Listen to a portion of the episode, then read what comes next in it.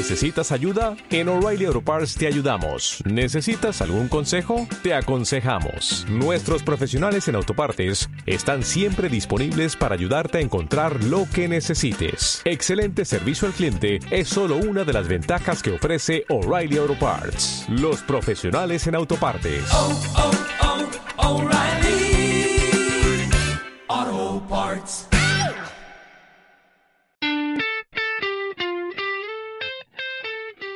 Hola, encantada de saludarte. Soy Peña Monje y te doy la bienvenida al quinto episodio del podcast Periodista Crónica. Para aquellas personas que no conozcan de qué va esto, este podcast está dedicado al periodismo social. En él hablaremos de diferentes temas como son los derechos humanos, las migraciones, la equidad de género o el respeto medioambiental. En este quinto episodio charlaré con Seydou Diop. Él es el portavoz de la plataforma Regularización Ya en Huelva y miembro de Anuncio Ciudadanos. A través de un viaje nos explicará cómo fue su acogida en España hablaremos sobre racismo, educación y ciudadanía. No podremos dejar atrás la acuciante situación que viven miles de migrantes en nuestro país, más concretamente aquellos que vienen a trabajar nuestros campos y se encuentran con una realidad turbia que les empuja a vivir en condiciones infrahumanas, sin luz, sin agua, bajo plásticos y palés. ¿Te interesa? Empieza Periodista Crónica.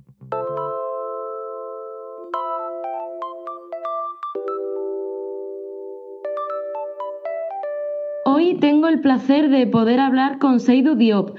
Él es el portavoz de la plataforma Regularización Ya en Huelva y miembro de ANUCI, que significa Asociación de Nuevos Ciudadanos por la Interculturalidad. Hoy vamos a hablar de cómo es la situación de muchas personas migrantes que llegan a nuestro país a trabajar en nuestros campos, en qué condiciones viven, con qué se encuentran cuando llegan y cómo están alzando la voz con medidas concretas para luchar por sus derechos. Hola Seydou, bienvenido a Periodista Crónica. Hola, Peña. Encantado de compartir contigo esta mesa. La verdad es que sí. Lo primero, gracias por, por atenderme y por explicarnos lo que seguro que, que tienes que contarnos. Eh, yo quería empezar contigo un, un viaje. Eh, y en ese viaje eh, quiero que nos pongamos en la piel de miles de migrantes que viajan y dejan su lugar de origen para viajar hasta, hasta España. ¿Cuáles son los motivos que empujan a una persona migrante a, viajar y a dejar su país? Bueno, eso que es un tema que podemos tirar muchísimos puntos porque puede, puede ser origen de muchísimas razones que están viajando. Pero yo lo voy a sublinear, por ejemplo, lo voy a decir de una manera general, que si la gente está huyendo sus países para ir a otros países para buscar una vida mejor, hay razones de conflictos, de guerras, de algunos países que no tienen la estabilidad política y en otro lado hay que falta de manos de obras en sus países de origen porque en el continente África todo el mundo sabemos que tenemos una sociedad que tiene muchísimas juventudes y le falta trabajo y esto. Y otras razones, razones familiares que mal viven y eso, y otras razones, razones de la pobreza. Pero toda esta situación que empujan los jóvenes a huir de sus países, a, a ir hasta los países del norte para buscar una vida mejor. Yo digo que están allí, solamente están buscando lo que les pertenece. Me explico por qué. Si estamos en un continente como África viviendo la situación que estamos, es culpa de los países del norte. Con la gente o las personas españoles o españoles que no están escuchando, deberían siempre preguntarse cuáles eran cuáles son las razones por qué estamos aquí. Eso es, son razones tan grandes que, que, os empujan a dejar vuestra tierra y asumir muchas veces unos riesgos muy grandes en vuestro viaje. Efectivamente, porque no están, están chupando todo lo que nosotros podíamos quedarnos en nuestros países de origen y moverlo y desarrollarnos sin, sin ningún problema, sin tener ninguna necesidad de estar aquí en Europa pero los gobiernos o las autoridades de administraciones de los países del norte no están dejando en paz están cogiendo todos nuestros recursos. De una parte, falta de nuestro falta del patriotismo de, parte de nuestro dirigente, es que le entendemos mucho, pero nadie no debería aprovechar de la felicidad de una persona para engañarse. Es lo que está pasando. Y nosotros no vamos a dejar de huir nuestros países hasta que no vemos una estabilidad política en otro lado y no dejan los países del norte porque están arriesgando, están están aprovechando de nuestros necesidad y están aprovechando todos los recursos que tienen Europa para desarrollar, vienen de África y no le están contando a los niños que están, el futuro de este país está en las manos de los niños, deberían en los colegios contarle la realidad. Y una vez que, se emprende ese viaje, estabas contando ¿no? también el aprovechamiento de, de muchos de los, de los países del norte hacia los países del sur. Pero una vez que, ese viaje se culmina y llegáis a vuestro destino, que puede ser Europa, puede ser España, eh, ¿qué es lo que se espera del migrante? ¿Qué es lo que le espera al migrante? ¿Cómo se le recibe? Vale, nosotros como tenemos una cultura que es una cultura comunes, digo yo, porque nosotros no vamos a ocultar a ninguna persona por su tipo de color o su raza o su cualquier cosa. Nosotros cuando está origen, tú te, me voy contigo en mi país, tú vas a ser como una reina allí. Todo el mundo te va a tratar bien y tú vas a integrar el mismo día que tú has llegado, vas a integrar con la familia sin ningún problema. Pero aquí, respecto que son dos distintos culturas diferentes, pero también a lo largo del tiempo deberían tener una mentalidad más avanzando para que sabemos todo el mundo somos personas, llevamos el mismo carne y el mismo sangre. ¿Sabe? Deberían mirar como la mirada que tengan en sus propios hijos. Es que yo el cariño que me das donde, donde he venido, mis países de origen, es lo que yo esperaba en España o, o en Europa, pero totalmente era el contrario, es lo que yo encontré y muchos de mis compañeros también era lo mismo. Pero todo esto es el origen de falta de sensibilización y la ignorancia que está jugando y los discursos que están llevando la gente que están dirigiendo esos países que deberían tener una referencia, que saben que mucha gente le escuchan, mucha gente oye sus palabras y le dan muchísimos respetos, no deberían pretender a discriminar ninguna clase social para su color de piel. Pero me estaba indignado muchísimo que lo que esperaba no era lo que yo encontré cuando entré en España. ¿Y qué encontraste en España? pero no puedo decir de manera general, pero que lo que te voy a decir, te voy, le voy a decir directamente, el racismo y la discriminación racial o te miran una mirada como que sí, tú eres diferente de ellos, o una mirada, porque hay muchísimos tipos de mirada, porque la mirada habla, la cara, la forma que lo pones hacia la persona, ya sabes tú lo que le estás diciendo. Eso, todo este rollo yo le he vivido aquí con este país. Es una discriminación racial y palabra racial, una mirada racial. Pero no le voy a culpabilizar ni nada. Solamente le digo el falta de educación y falta de ignorancia y de la sensibilización. Pero tengo también muchísimos españoles, porque si era uno solo español o española que me va a tratar bien, yo estoy orgulloso de este tipo, porque creo que a lo largo del del, del, tiempo puede ser, vamos a llegar a cambiar la mentalidad de todas las personas. ¿Y qué encontraste en el trabajo?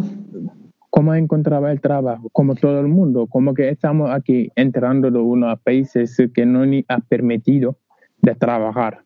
El primero, porque entramos de una manera irregular y la primera paso que te están preguntando es papel para trabajar.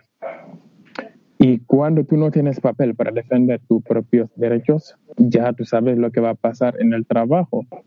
Hay muchísimas explotaciones laborales, hay muchísimas cosas que te están haciendo, pero tú no te puedes fijarse y no puede denunciar y no puede llamar a nadie porque tú sabes, tú tienes que atragarlo por tu necesidad, eh, por tu, por tus intereses personales, porque tú necesitas dinero para vivir.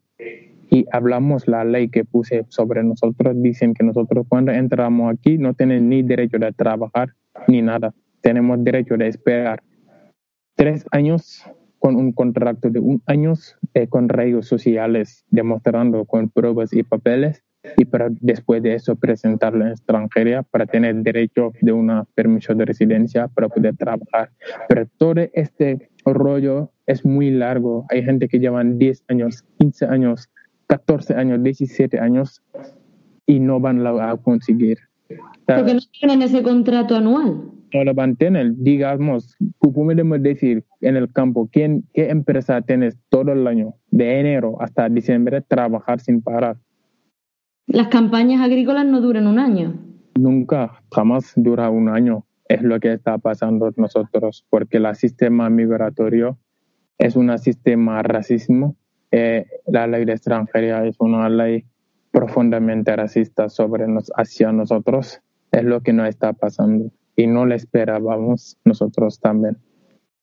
Por eso leyes están haciendo muchísimos daños emocional y muchísimos daños corporal, digamos, y no se dio cuenta y tanto, por tanto, las personas que estamos viviendo en la sociedad, su mayoría no están entendiendo a nosotros, no están mirando de una cara, de una mirada que no deberíamos. Estamos supone que se pone más difíciles de nuestra salud emocional, porque la gente que deberían acoger como padrino y madrino y amistad y eso, te están huyendo de ti.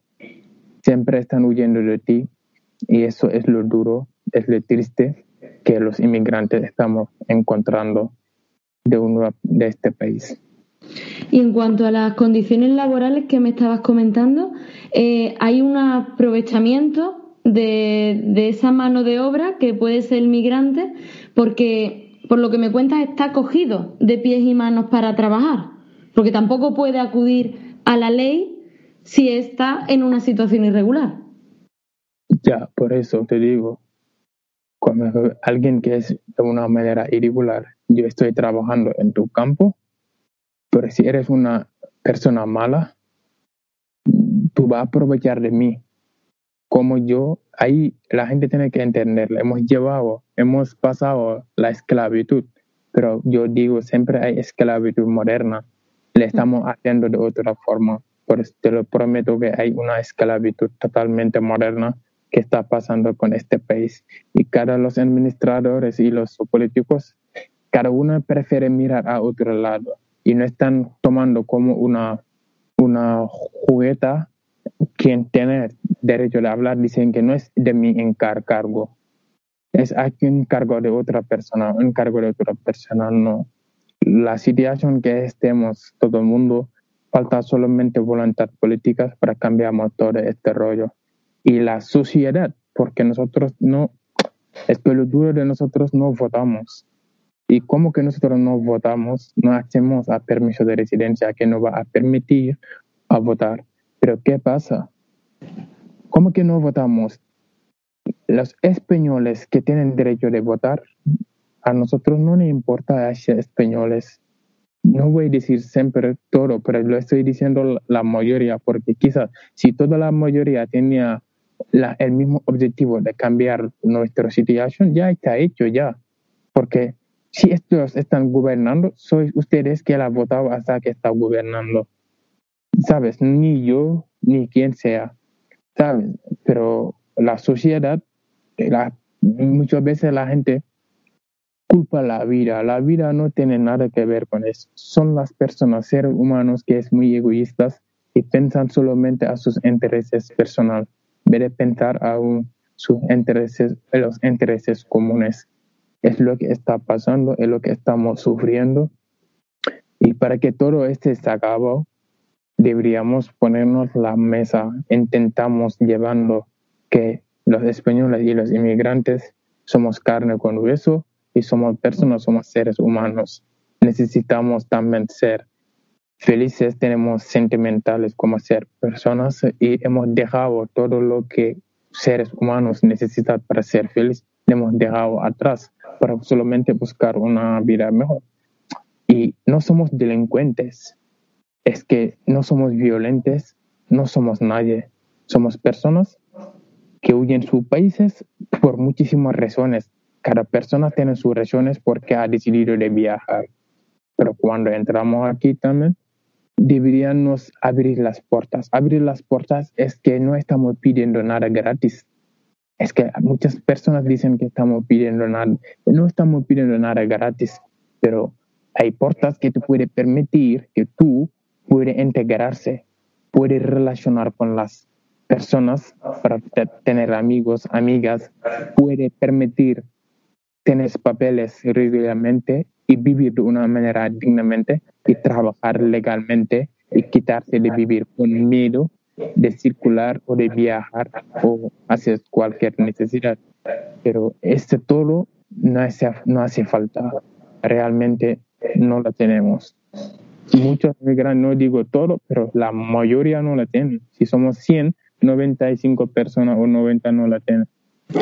Y cuéntanos un poco cómo, ya que estamos hablando de la situación eh, laboral del campo y, y las condiciones laborales eh, a las que las personas migrantes se ven sometidas. ¿Cómo se trabaja en un invernadero, centrándonos en, en el campo? ¿Cómo, ¿Cuáles son las condiciones laborales? Pero no voy a decir porque las condiciones laborales de los campos son miserables, digamos la verdad. Son miserables, es una esclavitud moderna. Es que no voy a decir con todos los empresarios, pero la su mayoría de estos empresarios están haciendo mal pero no son todos. Hay algunos que le están haciendo mal. Pero ¿qué pasa? Es que yo no puedo entender que un trabajo como recogida de fresa, frutas rojas, una empresa metiendo una verdadera personas que somos seres humanos a trabajar de una temporada de hace calor con abajo de los verdaderos y además no tienen según todo un descanso necesario para comer sus bosquerillos. O si están recogiendo las frutas, vamos, venga, dale caña. Están tomando los pelos, no te dejan trabajando conscientemente porque están pidiendo jajas. Que te quieren sacar más jaja corriendo, pum, pum, pum, pum, porque tú tienes que hacer eso, aunque tú estás trabajando horas, porque si no lo haces, tú sacas menos jaja, te van a echar fuera mañana van a arrojar a otra persona. Tú tienes que correr, tienes que correr para que no te echan. La empresa también si lo viene bien. ¿Quién te va a pagar 30 euros, 37 euros? O menos o más, depende. Y te están pidiendo muchas cajas que tú tienes que sacarlo de una hora que es seis horas y media, que es la jornada normal. Y tú estás trabajando sábados o domingos y por ley deberían lo pagar más y no te la van a pagar. Y por ley, los convenios del campo están malísimos porque cuando eches un contrato, ese día que tú no vas a trabajar por enfermedad, por lo que sea, no, no te la van a pagar. Ellos te pagan solamente los días que tú has ido a, a trabajar. Y este convenio no hay nada. Tú eres enfermera o tú eres periodista, tu salario es mil euros que tú no vas a trabajar un día de los días de diario, tú vas a cobrar lo mismo. Pero en el campo no. Te vas a trabajar hoy, has cobrado. No ¿Y cuánto, cuánto cobras al día? Es que no, no, es que lo curioso de lo, es que yo lo que no puedo entender, yo y tú estamos trabajando de mismo fruta, distinto empresa, los, eh, no estamos en la misma empresa. Entramos a las 8 en punto, recogiendo fresa la hora es seis horas y media. Terminamos la jornada, tú cobras 37 euros, yo puedo cobrar 32 euros bajo. En Vuelvo es el único que yo no veo, cada empresa paga lo que le parece bien. Hay gente que cobran 30 euros, hay gente que cobran hasta 40. Es lo que yo veo. No digo hay más o hay menos, pero hay menos, hay gente que cobran 25 euros de las 6 a las 6 y media y todo el mundo trabajamos el mismo el mismo, la misma fruta y esto. Y te voy a decir, si hablamos otra fruta que es la fruta naranja, que es una fruta ya ha empezado, naranja y mandrina, la gente ha empezado a cortar ya, pero hay poco. No era una fruta que deberíamos trabajar por destajo. Por ley está prohibido que la gente trabaja por destajo y la gente le están haciendo y nadie no lo puede justificar. Nadie no le estamos justificando, no estamos extrapolando porque cada caja de naranja que tú has cortado gana 5 cinco céntimos. ¿5 céntimos cada caja? No, perdón, 50 céntimos. Y si es mandarina, un euro. Y eso está prohibido. Y tú tienes que correr para ganar algo. Porque te están pidiendo tu cuerpo que te gasta muchísimas energías para ganar pasta. Es una presión continua. Claro, ese no es una esclavitud moderna. Y tú estás enganchando de una bolsa que pesa 25 kilos, más o menos, subiendo con las escaleras, arriba por abajo, pum, pum, pum, pum. Te pincha a veces los pinchos. Hay algunos árboles que tienen pincho, pero tú te da igual los pinchos. Escalera, hay chavales que se caen los escaleras. Yo conozco muchos amigos que tienen dolor de espaldas o sube en la rama, en el árbol, para coger las frutas que quedan dentro del árbol y la rama se reparte y se caen. Y todo esto, nada absolutamente. Todo esto lo estamos viviendo aquí en la provincia de Huelva, digamos. Pero todas estas regiones es una mano de obra barata cuando llegan a vivir con toda esta situación, porque el sistema capitalista que es egoísta, ¿sabes? Piensan solamente a ellos mismos y falta de asistencias hacia los trabajadores agrícolas, porque nadie, no le importa, porque somos inmigrantes. Ven manos más que personas. Efectivamente, es que no ves personas. ¿Tú crees que no considera como personas? Yo no le veo eso, porque el piel oscuro siempre ha sufrido hasta este día de hoy que te estoy hablando siguiendo sufriendo con todas estas situaciones que estamos viviendo. Y me parece muy indignado y que me parece muy triste. me parece muy triste y horrible. Eh, que quién lo puede cambiar. Sois ustedes que me estáis escuchando o como estáis mirando, que podéis cambiar con todas estas situaciones con una buena fe. ¿eh?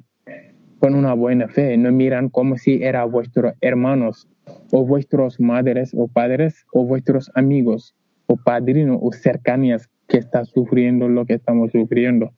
Esa cosa no se trata de que estamos aquí, no estamos aquí para quitar trabajo a nadie. A veces escucho a la gente dicen, algunos compañeros míos, que los españoles no les gustan trabajar al campo.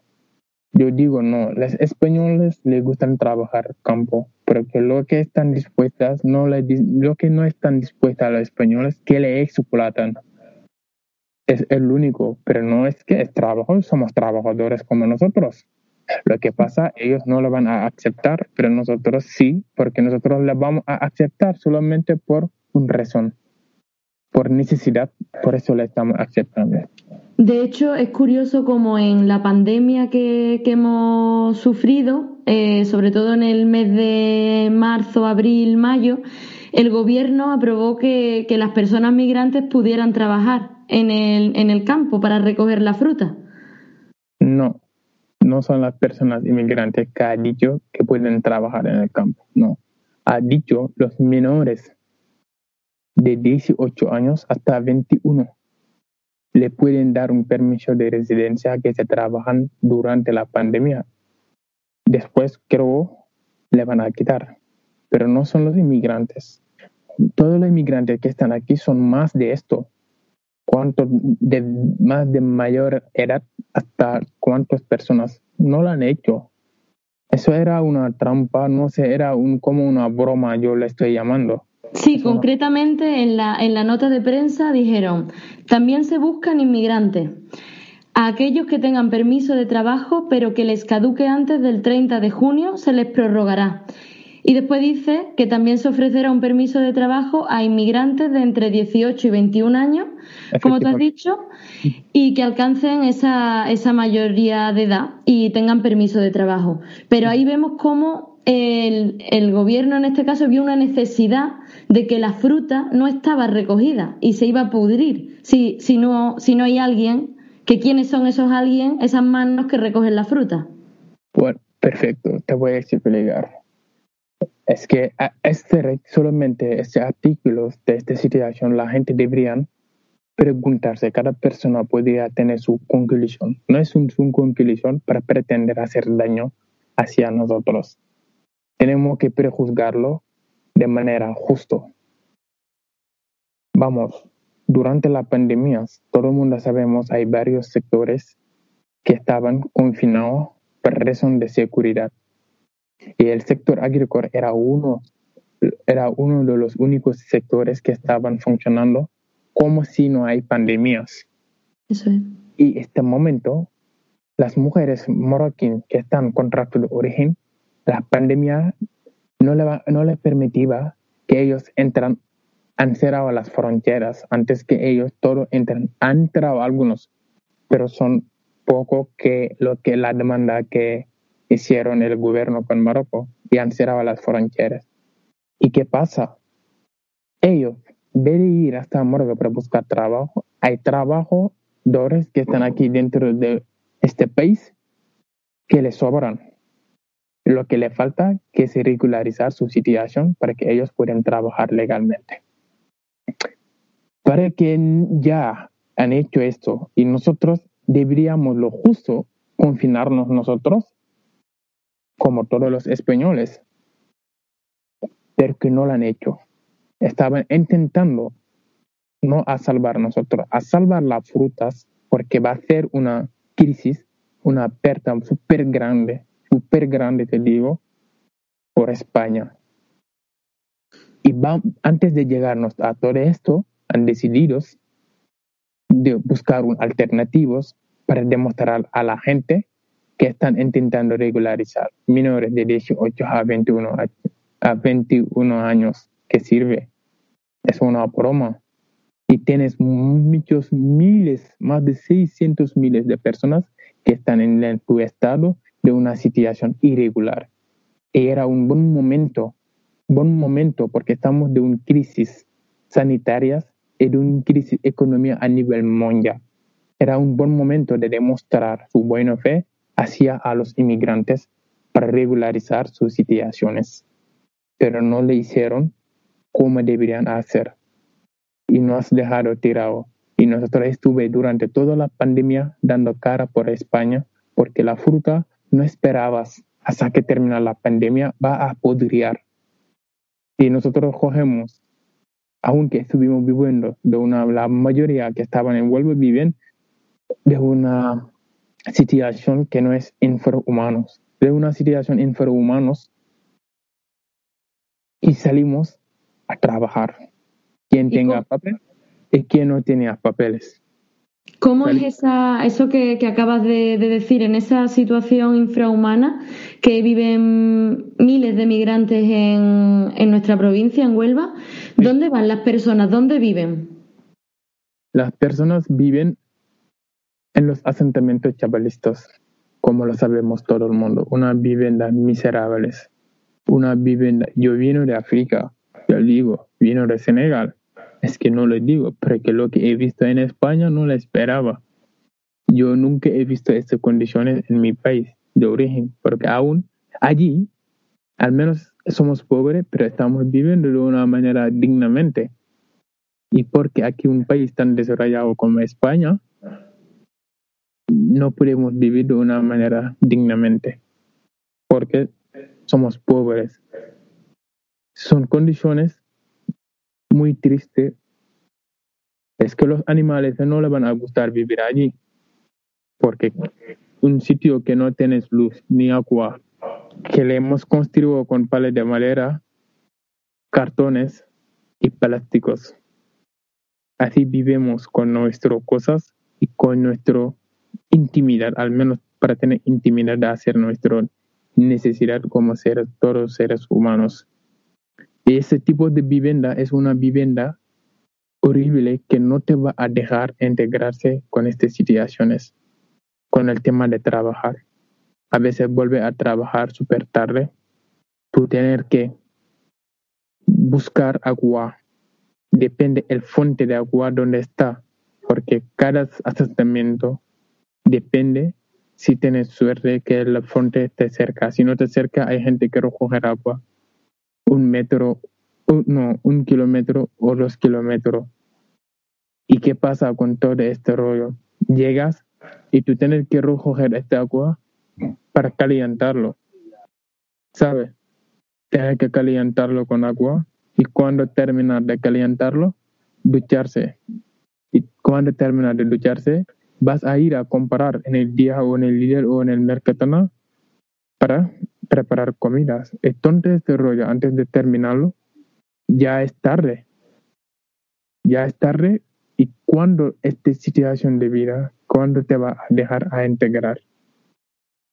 Eso es lo que estamos viviendo. Y cada cualquier momento te está viviendo allí por miedo, porque cualquier momento se puede tener fuego quemando todas tus situaciones, todas tus apartenencias. Es que tú estás viviendo. Tú estás viviendo así tranquilamente, pero no puedes vivir con tranquilidad, porque no hay tranquilidad, porque te pueden quemar las chabolas. Esas situaciones, cuando llega la pandemia, nuestro gobierno ha decretado un estado de alarma diciendo que no va a dejar nadie atrás. Cuando has dicho eso, nosotros estuvimos, yo por ejemplo, lo siento un poco relajado porque pensando a mis compañeros la situación que estén, yo pensé que nuestro ser presidente va a cambiar toda esta situación. Pero por, por mis grandes decepciones, eh, una cosa que no la esperaba, no han dejado tirado con sin ningún apoyo políticas del Estado. No hay, porque ese momento que la pandemia han cerrado todos, todos los colegios, han cerrado todos los hoteles, han cerrado muchísimos lugares que estaban dependencias de las administraciones locales o de las administraciones que están en la provincia deberían habilitar a todas estas medidas para estos inmigrantes que llevaban años dando cara por este país. Además que, que, crearon el hashtag de quédate en casa y lo que no se dieron cuenta o no quisieron darse cuenta es que había personas viviendo, como acabas de retratar, en un sitio donde no podían quizá ni lavarse bien las manos. Por eso te digo, ni respetar todo el protocolo de la, del, la pandemia nosotros no lo podemos respetar. Ellos lo saben perfectamente, pero ves una chabola que viven más de cinco personas. No podemos lavar nuestras manos, como tú lo acabas de decir, y no lo podemos respetar las medidas de seguridad. Pero nosotros no somos personas. Puede ser el momento que estaba haciendo su decreto, era hablaba con las personas, pero que si era totalmente contrario, nosotros deberíamos uh, coger medidas estrictas sobre hacia nosotros, porque no le hicieron. Los polideportivos estaban cerrados. ¿Y por qué no le habilitado? ¿Hubiera sido una buena, una buena solución? No, te digo, hasta ahora que te estoy diciendo, hay muchísimas soluciones para acabamos con las chabolas y cada persona puede vivir dignamente. Pero lo que pasa, no ni considerado como seres humanos, es lo que hay. ¿Cuáles serían esas soluciones? Porque nadie quiere vivir así. Entonces, ¿qué, soluciones eh, propone?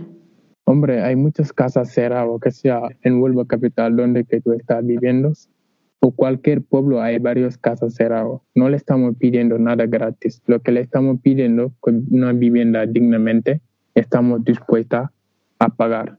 O ellos mismos quieren módulos módulos con baño y duchas, habilitando una zona, un terreno privado o lo que sea. Ellos son que gobiernan, saben dónde están las soluciones para tener este terreno y para habilitarlo para nosotros, pero no la hacen, ¿sabes?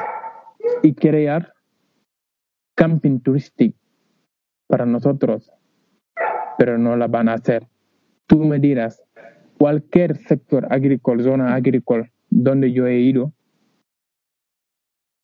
hay albergue para los temporales. En la provincia de Huelva, ¿tú has escuchado que hay un albergue para los inmigrantes que vienen aquí a trabajar?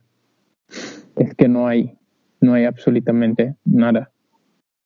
Y cuando veces que te preguntas a las autoridades de administración, dicen que son las autoridades centrales que tienen que hacer eso. Hace unos meses que estuve actuando con una el que sube una reunión con un hombre importante, por respecto, me voy a callar. Yo le pregunté eso, ¿sabe lo que me has volvido? ¿Qué te dijo? Es el responsable de las autoridades locales. Y ¿En la plata? ¿Se la van pasando? Es lo que están haciendo. Y él está en el gobierno, es un hombre que lleva ese tema y le negaba totalmente que quien tiene que construir eso son los gobiernos centrales que tener que los gobiernos locales.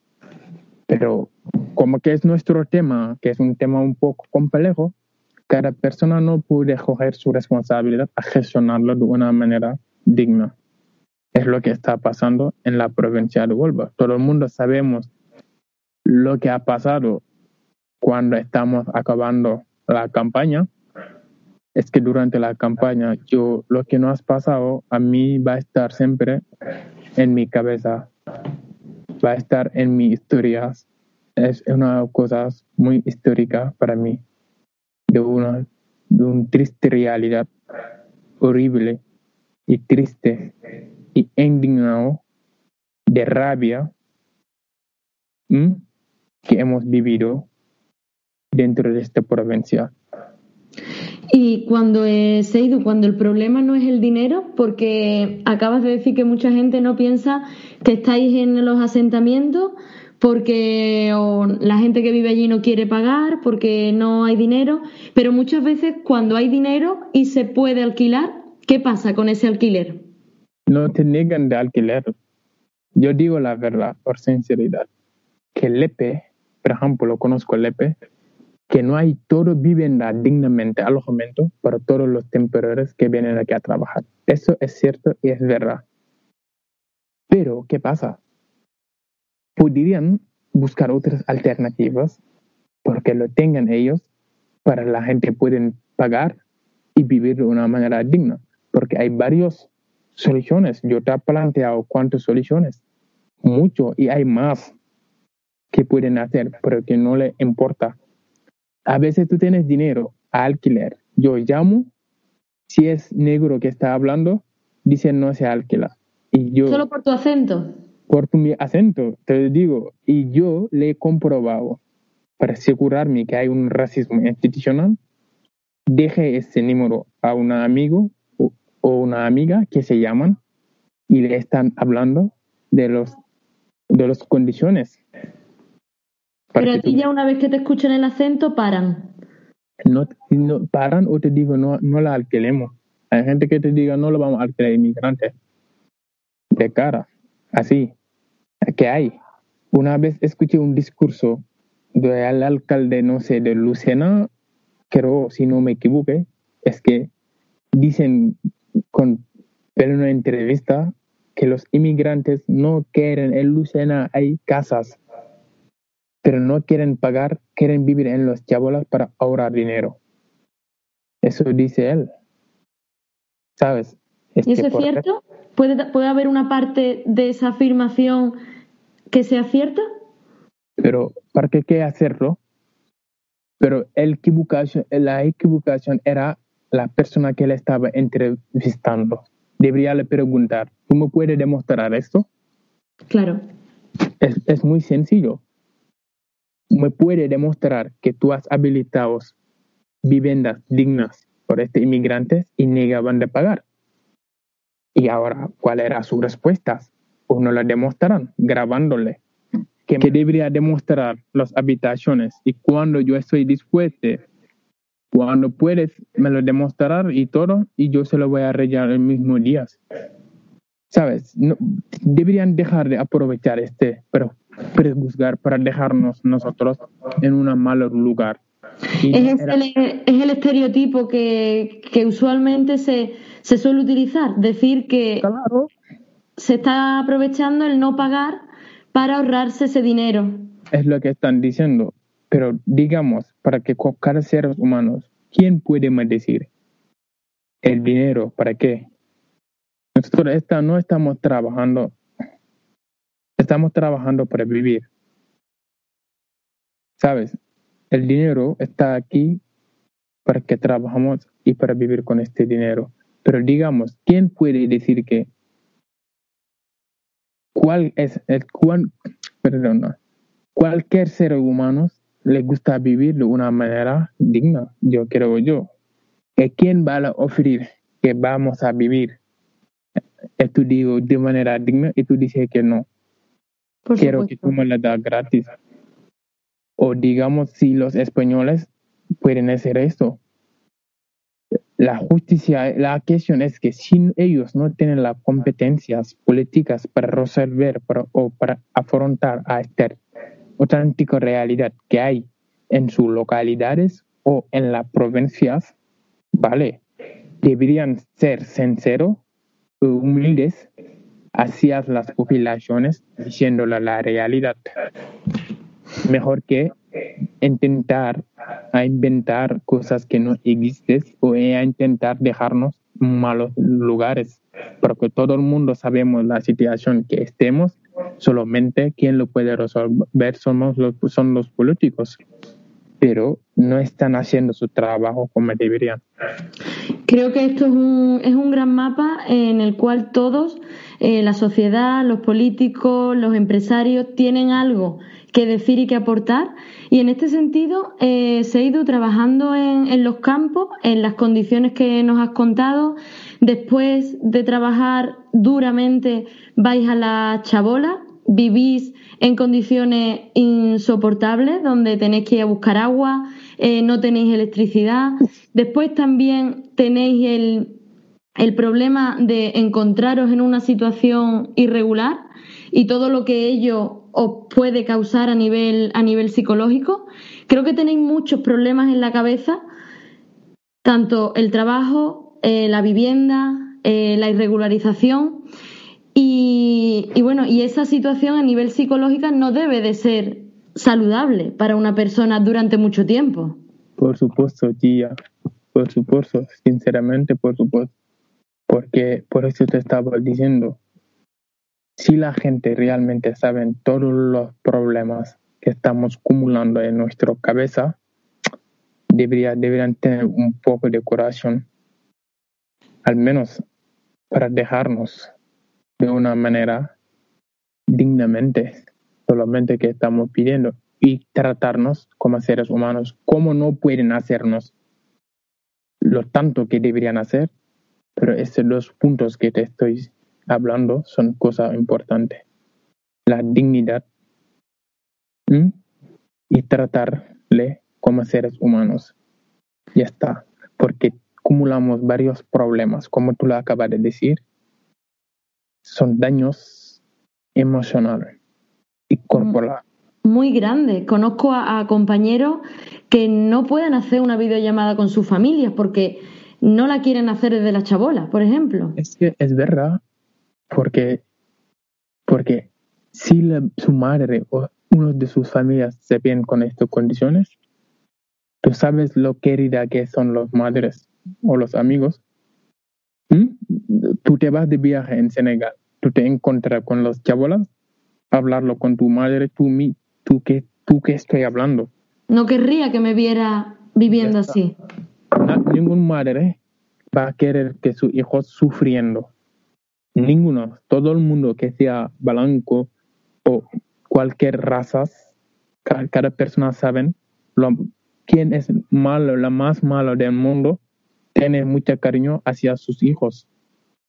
Con este cariño nosotros también lo necesitamos. No le estamos pidiendo ninguna cosa grande. El único le estamos pidiendo a las poblaciones españolas. Y todas estas situaciones que estamos viviendo, ¿quién lo puede cambiar? Digamos, ¿quién puede cambiar eso? Es muy sencillo. ¿Quién le puede cambiar? Son los jóvenes.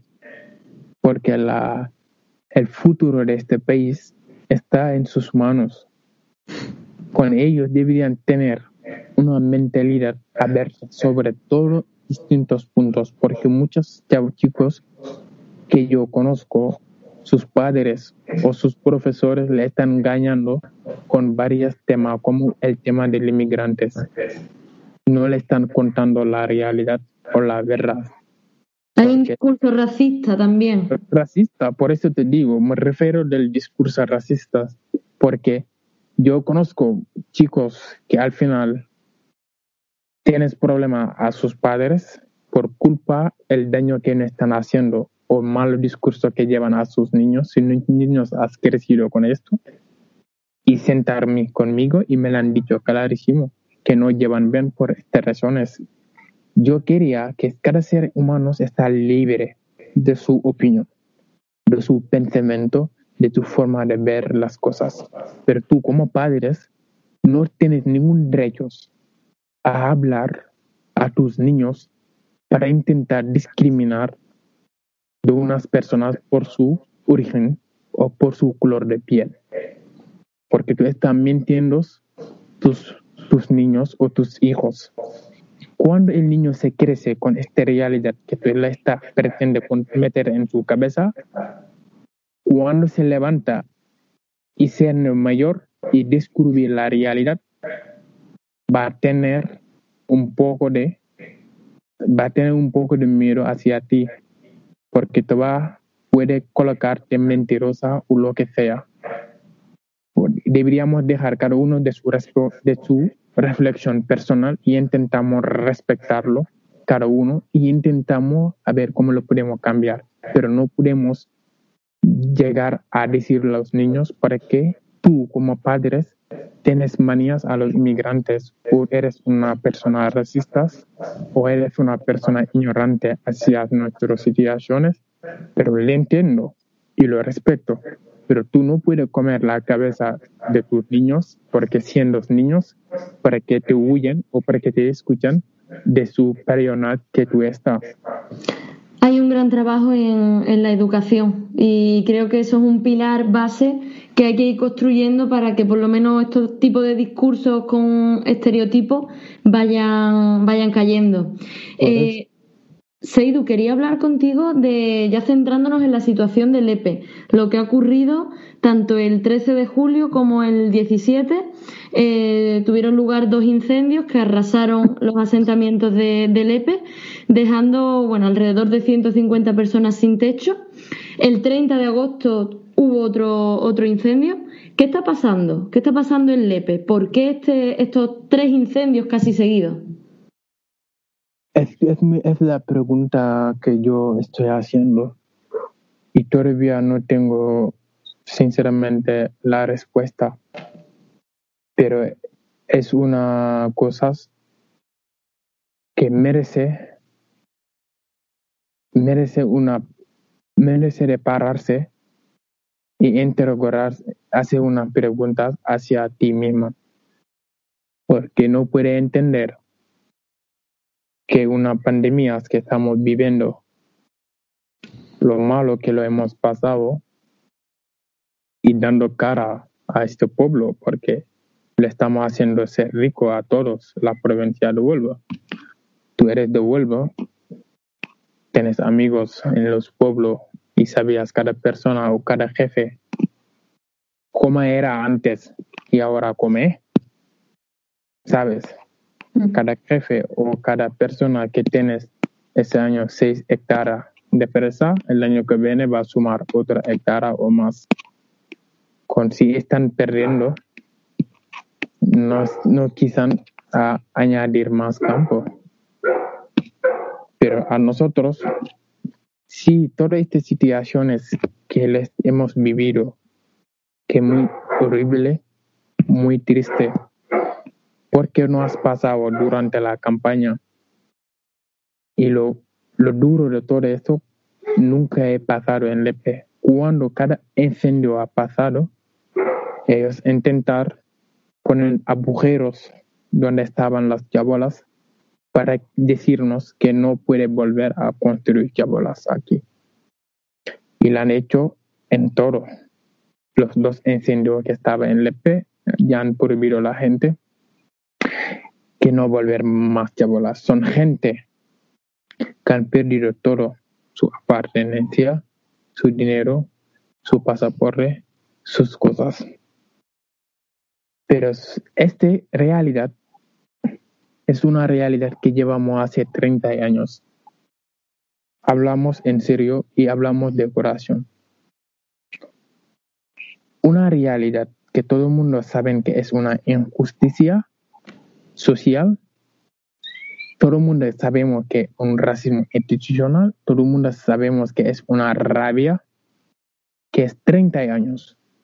Si nuestra vida importaba y realmente importaba, con durante todo este 30 años ellos estaban logrando, logrando, digo, un trabajo para nosotros, para quitarnos de las chabolas y llevarnos de un sitio que podemos vivir de manera dignamente. Pero cualquier autoridad locales que ha hecho esto durante todo este 30 años, yo puedo decir, en un año tú no puedes hacer un trabajo, es verdad. Dos años no, tres años, no, pero yo puedo decir como responsable políticas, digo, ah, esto está pasando cada año y llevamos un montón de años, vamos a estabilizar un trabajo para acabamos con eso y los chicos pueden vivir de una manera dignamente, pero no lo han hecho. Y los afectados han quemado, han enfadado y han decidido hacer un campamento en la puerta del ayuntamiento de Lepe para protestando, para reivindicando sus derechos. Pero ¿qué pasa? Era un viernes, no me recordabas la fecha, lo siento. Porque ¿cuánto tiempo estuvisteis en la plaza? Estuvimos desde el día 3, no sé, día 1, no lo sé, pero hemos llevado ahí 28 días la gente durmiendo en la plaza, los afectados del ayuntamiento de Alepe. Como señal de protesta. Comiendo allí, durmiendo allí. A ti que te estoy hablando, o la gente me está mirando, cualquier barrio de Huelva o de Lepe, has quemado, tú me dirás que si la gente van a hacer campamento en la puerta del ayuntamiento, 28 días sin soluciones. Como tú comprenderás, esta discriminación que hay. Y por respecto de este, durante estos 28 días, ¿qué han hecho? ¿Qué han hecho? Y ha venido muchísimos periodistas nacionales y internacionales.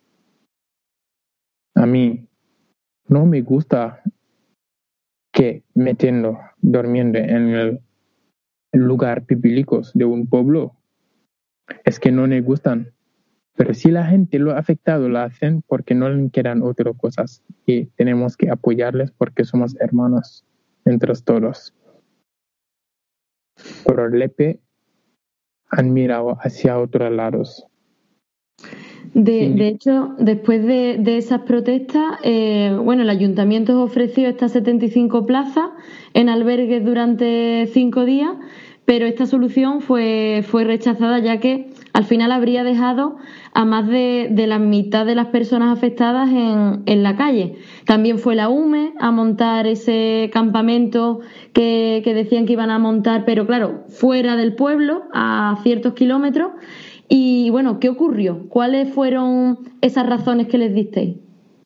Pues yo estuve, era el primer día, ellos nos dijeron, era un viernes, hemos protestando, hacemos concentración y nos dijeron no iban a recibir este día y nos dejaron cita el lunes, porque era un viernes, sábado y lunes. Fin de semana que no, no se trabaja, Seidu. pero no, Que no, porque no te estoy hablando una cosas, era una cosa que no podría esperar. era urgente, era urgente. porque te estoy hablando de personas, no te estoy hablando de animal. Si era animal, ¿sabes? Porque está respirando. Está respirando con deberíamos lo respetar, al menos. Pero es un tema que no debería esperar. Hay temas que no tienen fin de semana, no puede.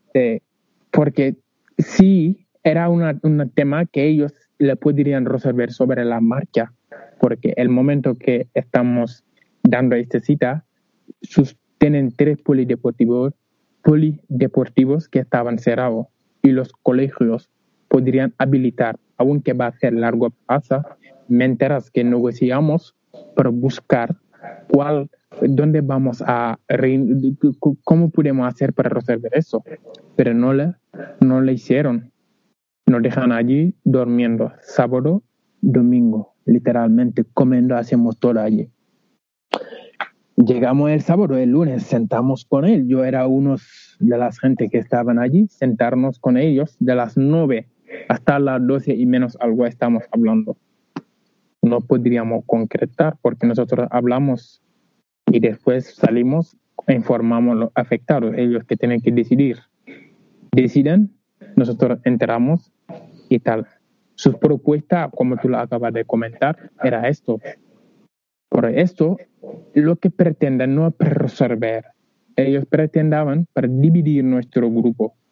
Porque yo no te puedo hablar afectar más de 200 personas. Tú me estás hablando de 66 personas para llevarle hosteles cinco días. Y después de los cinco días, ¿qué? ¿Y ¿Quién le va a atrever a seleccionar? Tú vas, tú sentar. Entre hermanos hablamos de verdad y estamos sufriendo lo mismo. Ellos, como ser responsables, no deberían ni proponer esto. Pero es lo que fui, es lo que estaba pasando. Y negociamos, no han dejado tirar y no querían saber más de nosotros hasta el día 28.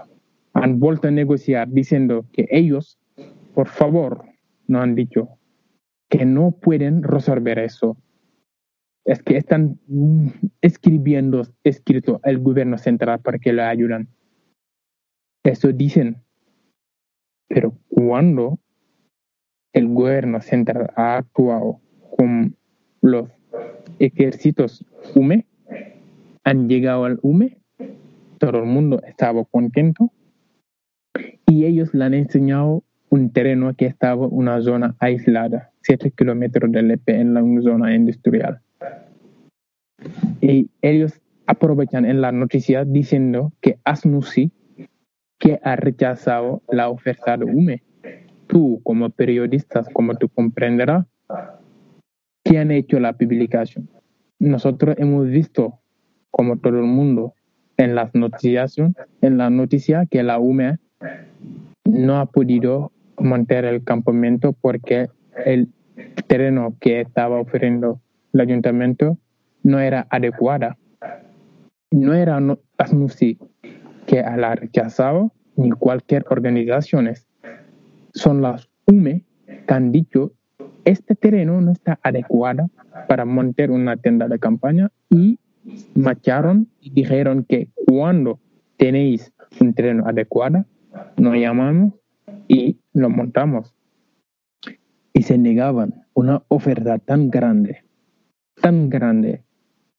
Las autoridades locales del EPE la han rechazado. Así fue hasta el día del 28 nos echaron en la plaza con la fuerza de seguridad para demostrarnos que nosotros no somos nadie, nuestra vida no importa. Es un racismo institucional. Y de hecho, que ellos han sacado dos notas de prensa, no sé, dos entrevistas, no sé cómo lo puede llamar, con todo el ayuntamiento, diciendo que han hecho una denuncia sobre Asnusi, la presidenta de Asnusi, diciendo que ella que ha montado todas estas situaciones. Pero si hablamos por corazón de verdad con verdad, Asnusi lleva 10 años, 10 años en Lepe y ellos saben perfectamente el fe que tiene la presidenta Asnusi, sabes, sobre los inmigrantes. El momento que los afectados llevaron para hacer campamento allí, no tiene nada que ver con Asnusi ni cualquier organización. ¿Entiendes? Pero es lo que pueden decir, porque si tú te falta nivel políticas para resolver un tema tan sencillo como este, lo que puede hacer culpabilizar a personas que tienen buena fe y defender los derechos humanos y son activistas que tú que está hablando esto saben perfectamente que ella lo que pretende hacer un mundo justo, un mundo que no van a discriminar ninguna clase social por su color de piel. Y te digo de corazón que ellos lo saben más, más que, que yo, porque llevan trabajando con ella muchísimos tiempos. Muchos años.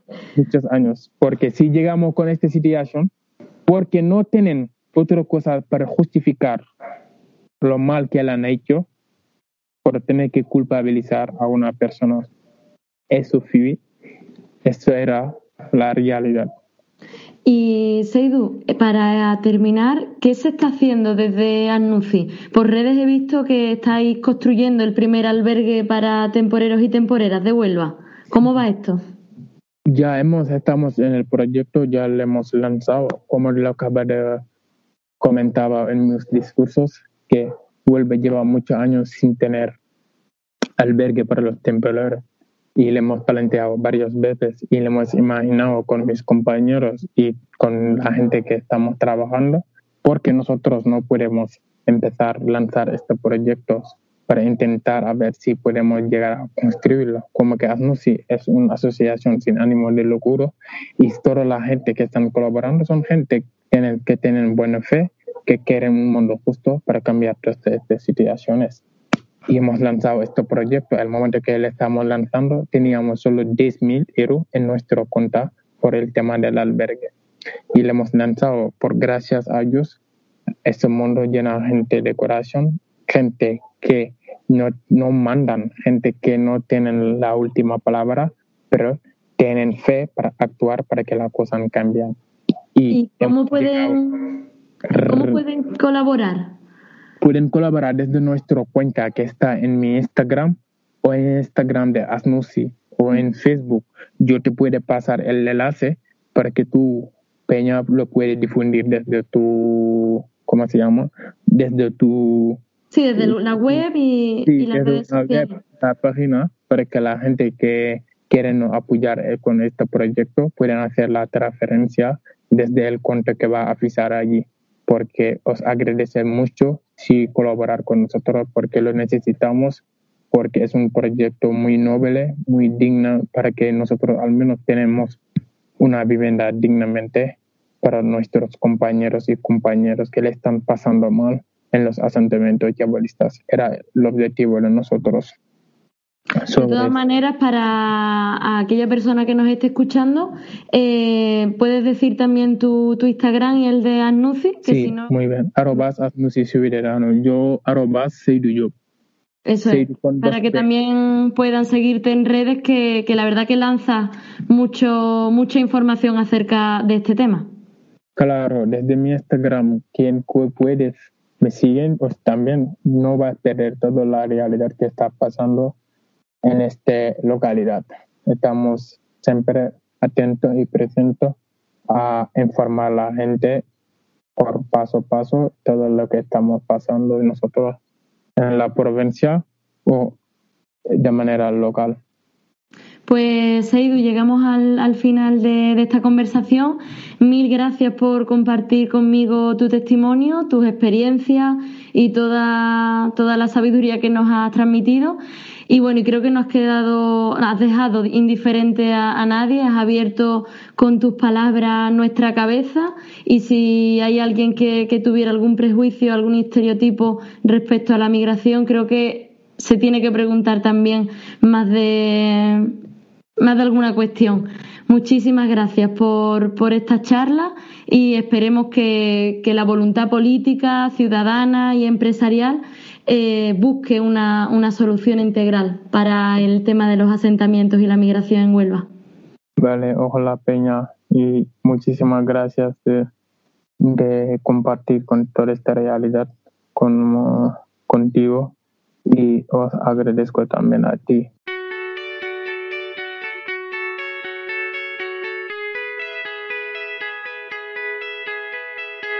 Y hasta aquí el podcast de hoy. Espero que te haya gustado y que hayas sido parte de esta conversación. Sin duda queda mucho trabajo por hacer, pero antes de cambiar el tejado tenemos que empezar por sanar los ladrillos prejuiciosos y estereotipados que hacen temblar a nuestra sociedad.